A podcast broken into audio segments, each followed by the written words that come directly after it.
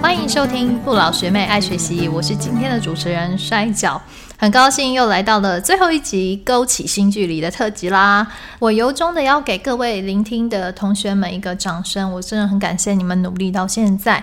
最后一集我会着重在跟忧郁的病人或自杀的病人一个沟通技巧的说明，这些沟通技巧都可以灵活运用在不同的情境，大家可以听听看我们怎么使用这些技巧。今天不免俗的，我邀请到了一位疗愈系的沟通者，欢迎自杀防治中心的哑铃护理师来为我们做介绍。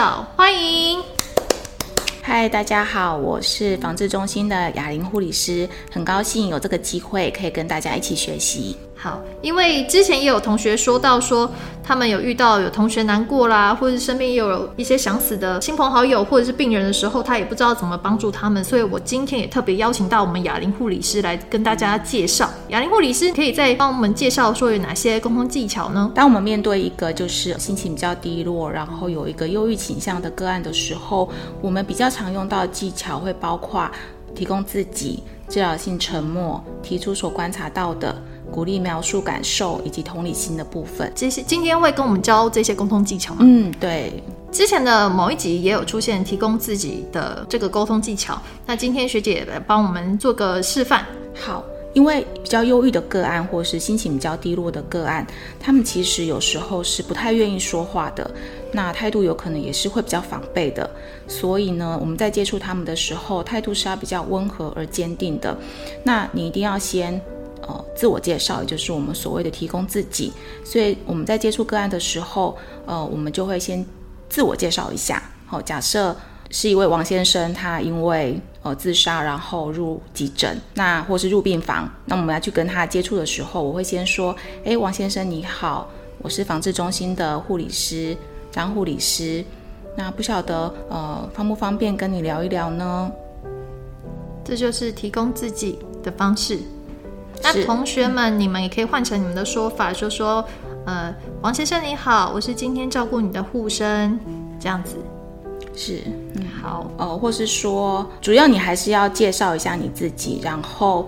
就是问问看他的意愿，愿不愿意跟你谈一谈，或是说有时候个案他就是很防备，他可能都不说话，那就说，呃，那我们就大概花个十分钟或三十分钟都没有关系，哦，主要是想要就是让我了解一下你，那我也希望说借有这样的一个一小段的时间，呃，可以知道你的状况，那我们可以起来想一想，我们怎么样来帮助你，就是让他知道说我的到来其实是。要提供你协助的，那我也很愿意来帮忙你。好的，就是提供自己的技巧这样子。嗯，好，谢谢学姐的介绍。接下来跟大家介绍的是治疗性沉默。沉默就是为了要倾听与观察。也让病人有一个时间时间去退缩，或者是降低我对他的威胁感，让他觉得他没有受到威胁的感觉，然后再来面对比较少话啦或不讲话的病人，可以选择就是先默默的陪伴，也观察他非语言的讯息，就是在等待病人自由的表达这样子。好，那呃，其实治疗性沉默在你跟忧郁的个案在做会谈的时候，它其实是。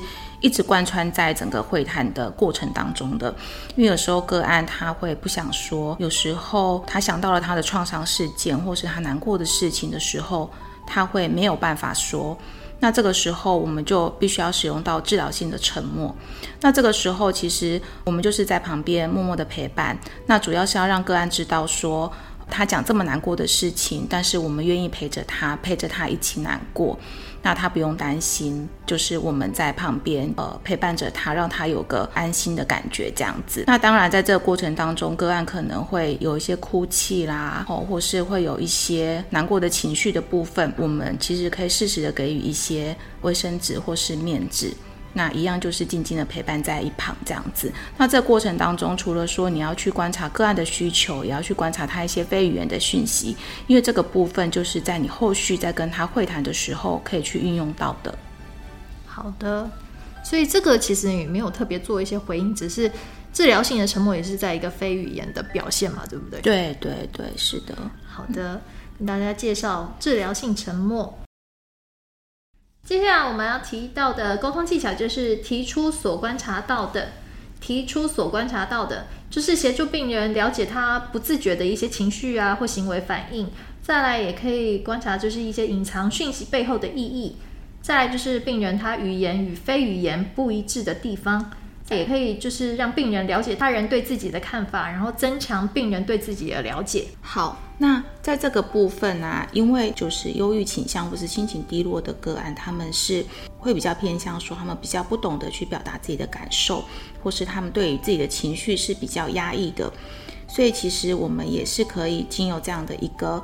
呃，过程去带他们去看看自己的一些情绪的行为反应，例如说，有些个案他可能就会跟你说：“我没事啊，我很好。”哦，但是他其实正在流眼泪，哦，或是他其实很紧张，然后不晓得怎么跟你说话，很焦虑。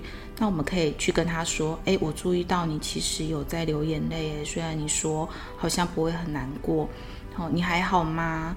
是不是很会不会很焦虑啊？因为我看到你手握得好紧啊。”好，那另外个案可能会释放一些讯息，那我们可能我们也可以就是试着把这个讯息背后的一个他的一些感受或是想法去提出来。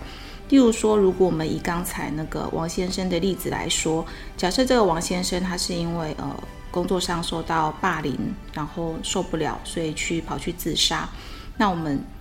或许他言谈当中哦，可能会表露出说哦，为什么他们只会说我明明我有在做事情啊？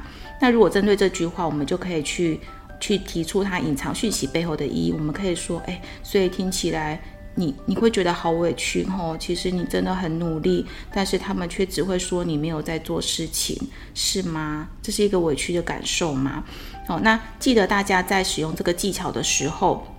也就是隐藏讯息背后的意义这个技巧的时候，你一定是要站在跟个案同一个立场哦，去同理他的感受。然后呢，要当你说出他的一个呃一个情绪或是一个状态的时候，你要去跟他核对，就如同我刚才说的，呃，这个是一个委屈的感受吗？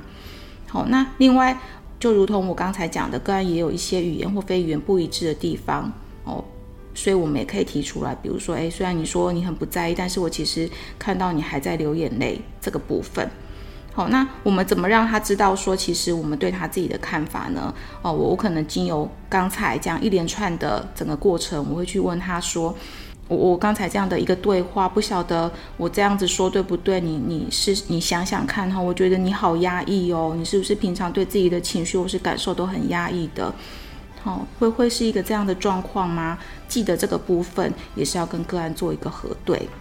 OK，就是透过一个提出观察到的部分，然后让他也自己了解自己的目前的状态，然后也去过程中也是要跟他做一些核对他的感受的部分，对不对？对对对，是没错。那另外，我觉得适时的去关心个案也是很重要的哦。就是我们不要只是说或是讲我们看到的，我们可以试着先说：“你还好吗？”现在还可以再说吗？就是让他知道说，其实我们一直都有在关心他的状态，而不是为了问而问。好，这个很重要，真的，因为有时候我们在临床上就一直为了要收集资料，然后有时候也会忽略到他的感受或者他目前的状态。嗯，是没错。好，接下来第三个，鼓励描述感受，鼓励描述感受，这个就是鼓励病人用一些言语表达内心真实的感受。达到一些宣泄情绪的目的，再来也是对一些有暴力啊、焦虑、妄想、自杀、幻听的病人，也引导他一些可以适时说出他的想法，也可以采取一些预防的措施哦。好，这个部分呢，其实我们就是延续刚才呃那个王先生的例子。他那个委屈的部分，假设说我们跟他做了核对之后，他说：“哎，没有啊，我我不不觉得我有委屈的情绪啊。”那么其实你可以问他说：“哦，那你当时的感觉如何？那你有什么样的想法啊？或是你会怎么想？”那这过程当中，呃，建议大家停顿一下，因为这个时候治疗性的沉默其实就可以介入。你可以去观察他一些非语言的讯息，哦，或是使用提出所观察到的，去看看他的言语跟他的一些行为是不是有一些不一致的地方。好，等待一下个案。那当然有一些个案他会没有办法说，或是他不想说，那么我会试着替他说，或是用一些比喻的方式。好，譬如说我可能就会跟他讲说。哦，像有些人呐，他可能在工作上遇到压力很大，那同时又不被认可的时候，好，或是被欺负的时候，就会好生气哦，气到想杀了自己，气到想要去伤害别人。不晓得你有没有这样子很生气、很愤怒的感受？哦，或许我们可以用这样的方式去引导病人说出他自己内心的一些感觉。这就是比较适用在就是病人比较不知道怎么说或没办法说的时候。对，其实我们大部分忧郁的个案、自杀的个案，他们都不知道怎么描述情绪，怎么说出情绪。那当你替他说出情绪，或是引导他说出情绪的时候，他那个压力其实瞬间就会缓解很多。哦，嗯，是这样子。是，那另外呢，刚才提到的这些有症状的部分，当个案有这些症状干扰的时候呢，我们其实就要适时的去介入，去询问。哦，假设说他可能有些焦虑的状态的时候，我就会问说，哎，你会不会焦虑到很痛苦，想要结束自己的生命？哦，那幻听干扰会干扰到你的生活，整个都乱掉了，哦，痛苦到想要去自杀吗？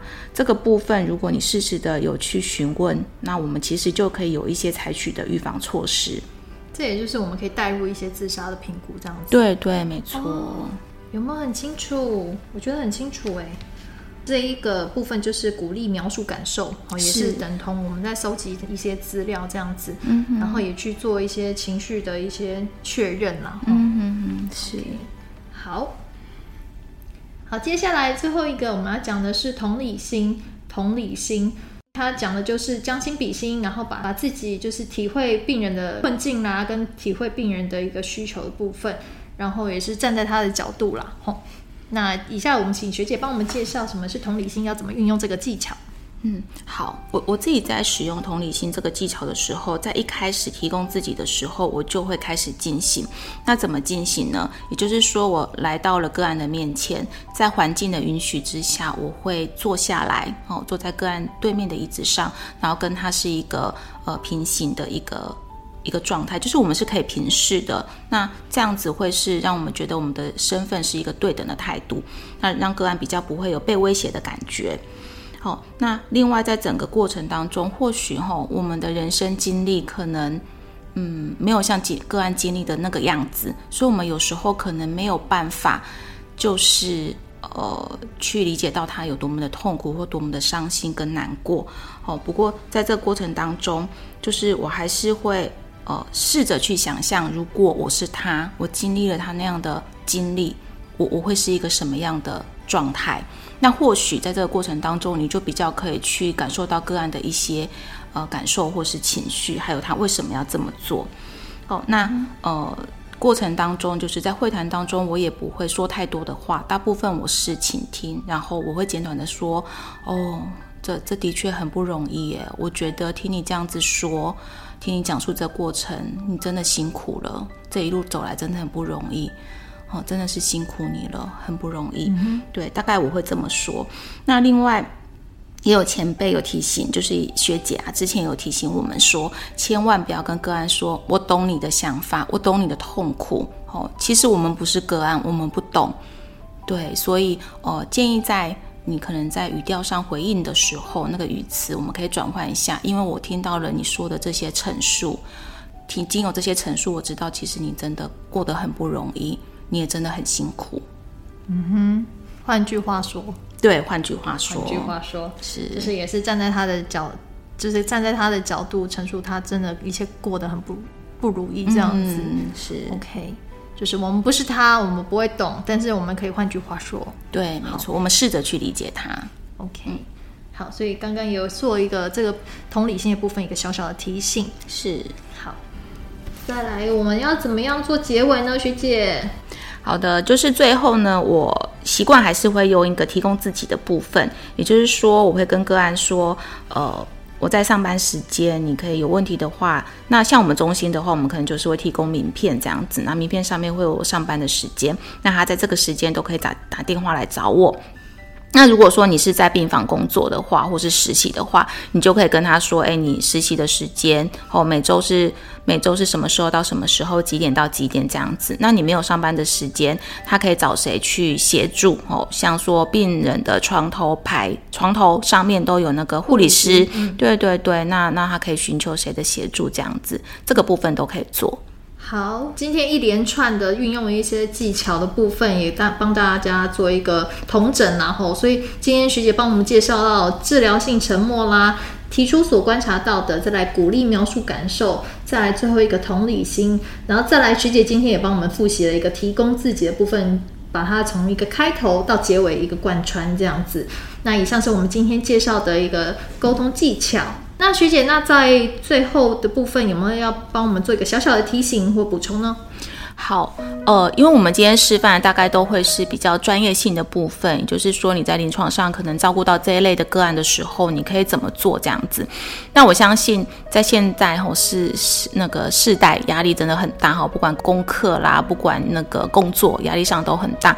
那如果你身旁有这样子忧郁的情绪啦，或是甚至他有跟你透露说想要自杀的一个朋友或是家人的话，我我想我们可能不太会去运用到这些，因为毕竟我们是他的家。家人朋友，但你可以做的是，就是陪伴他，然后带他过来看诊这样子。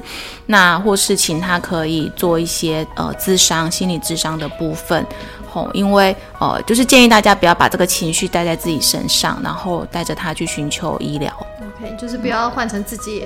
受困在其中，然后一定要鼓励这个你所面对的这个人，然后让他继续做一个正当的一个治疗的协助，这样子。对，是没错。好，这是以上我们雅玲学姐帮我们小小的提醒大家的部分。好，那今天节目到了尾声，我也很谢谢雅玲护理师今天来帮我们做一个简单的介绍，谢谢学姐，谢谢大家。那也感谢大家这几集的陪伴，然后大家实习加油，也工作加油。然后节目到了尾声，大家也别忘了 keep learning, keep hoping。祝大家有个美好的夜晚，晚安，晚安，谢谢，谢谢学姐，谢谢。